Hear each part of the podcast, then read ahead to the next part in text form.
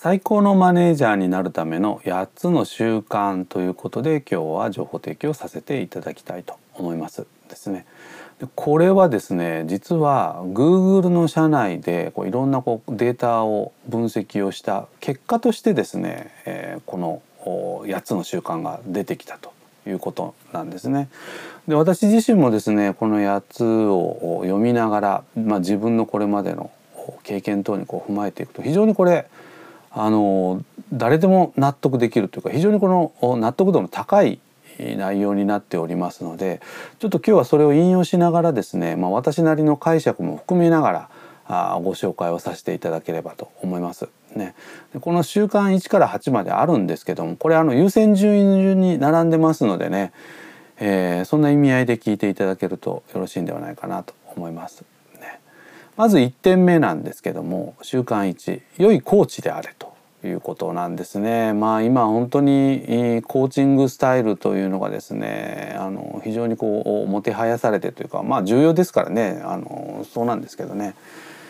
えー、これがまず一つ目に来ていますということなんですね。ですからまあ部下メンバーを叱咤激励しながら、まあ、結果につなげていけられるコーチとしてのマネージャーというのが今の時代やっぱ求められてるということなんですね。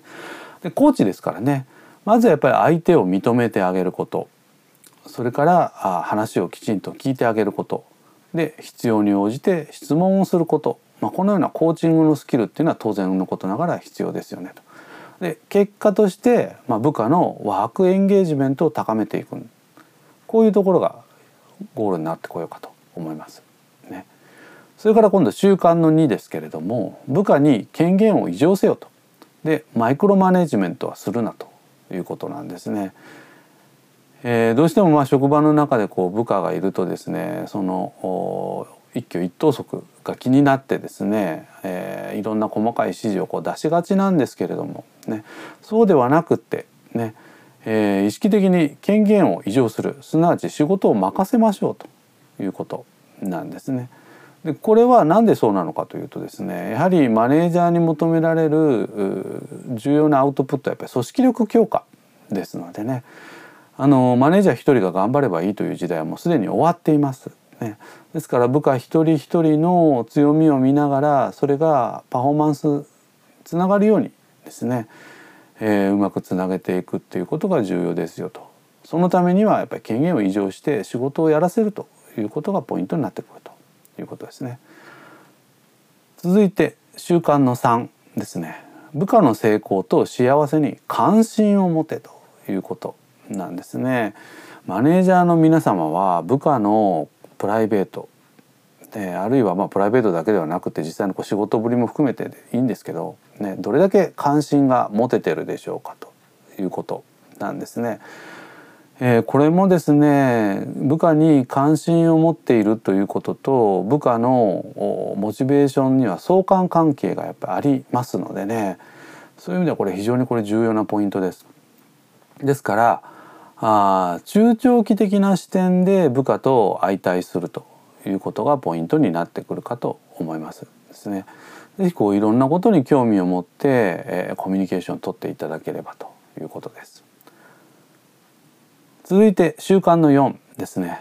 くよくよするな生産的で結果志向であれということですね。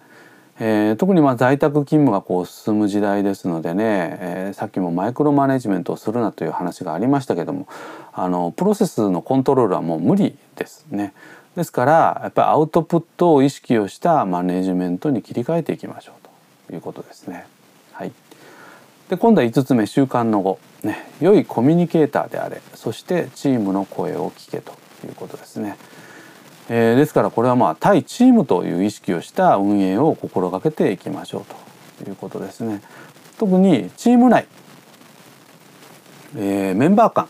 ですねのコミュニケーションを観察をして、まあ、必要があればこう助言するとかですね場合によっては介入することも必要かもしれないんですがあチームの雰囲気を常にこう意識をしながらですね運営をしていくことが求められてますということでしょうか。習慣の6部下のキャリアについてサポートせよということですね。えー、やっぱり今の時代なかなかこう将来がやっぱりこう見えませんからねだからだからこそですね積極的に関与をしていくということですね。あのそれぞれのメンバーの考えてることっておそらくね全然違うと思うんですけどそこをきちんと受け止めてあげるところからですねまずは始めてはいかがでしょうかということです。続いて習慣の7、ねえー、明確なチームのビジョンと戦略を持てということですね。ですから、まあ、期限を切ったゴールイメージですねそしてそこに至る道筋を示していくのが、まあ、マネージャーに求められてますよということですね。はい。そして最後習慣の8ですけどもチームにアドバイスができるように技術的なスキルを磨けということですね。えー、通常はまあコーチングのスタイルでやっていくわけですけども本当に必要な時はですねやはりこう軌道修正をしていくために専門的なアドバイスもやっぱり必要ですよねとそのためには私たち自身が今の時代の技術についていけるように、ね、常日頃から意識をして、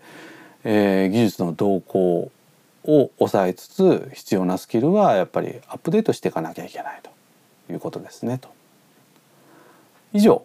最高のマネージャーになるための8つの習慣とということで情報提供させていただきました。